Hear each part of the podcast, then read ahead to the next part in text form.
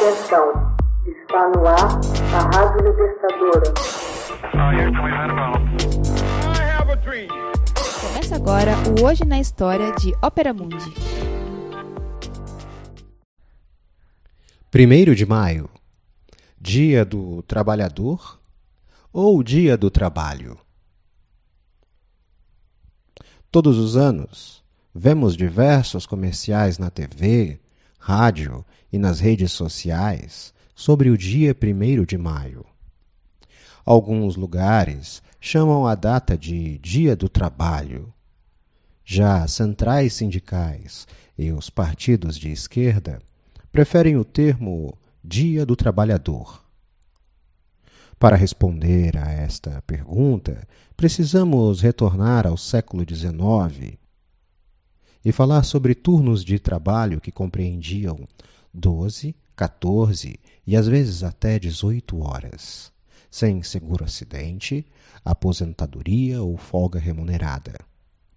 Era trabalhar até a morte.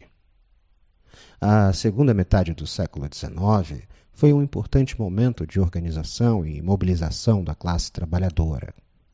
Em 1864, foi fundada a Associação Internacional dos Trabalhadores, a primeira internacional como ficaria conhecida posteriormente, congregando diversos sindicatos nos continentes americano e europeu. Sua principal reivindicação era a redução da jornada de trabalho para oito horas diárias. Tal reivindicação moveu milhares de trabalhadores de todo o mundo. Em 1886, um volumoso número de sindicatos de diversas categorias, convocados pela Federação dos Trabalhadores dos Estados Unidos, marcou uma paralisação para o dia 1 de maio daquele ano. A pauta unificada era a redução da jornada de trabalho para oito horas diárias para homens, crianças e mulheres. A mobilização, construída desde alguns meses, foi um sucesso. No 1 de maio daquele 1886, mais de 250 mil trabalhadores cruzaram os braços em greve, tomando ruas de importantes cidades estadunidenses com piquetes que paralisaram cerca de 5 mil fábricas em todo o país. Muitos patrões cederam, estabelecendo em suas fábricas a carga horária diária de oito horas. Em Chicago, importante cidade industrial dos Estados Unidos, a segunda em tamanho e população do país naquela época, as coisas saíram do controle. Após três dias de greve e manifestações, em 4 de maio a polícia reprimiu duramente, deixando centenas de operários mortos, milhares feridos e muitos grevistas foram detidos no que ficou conhecido como o massacre de Haymarket. Patrões, em conluio com a imprensa local, não satisfeitos com a repressão policial e o morticínio, exigiam a imediata prisão dos líderes do movimento, que em sua maioria eram anarquistas. Sete desses líderes foram condenados à morte, embora no correr do tempo dois tenham tido suas sentenças convertidas em prisão perpétua. Em 1887, os cinco trabalhadores foram condenados à forca. O quinto entre eles, Louis Ling, foi encontrado enforcado em sua cela.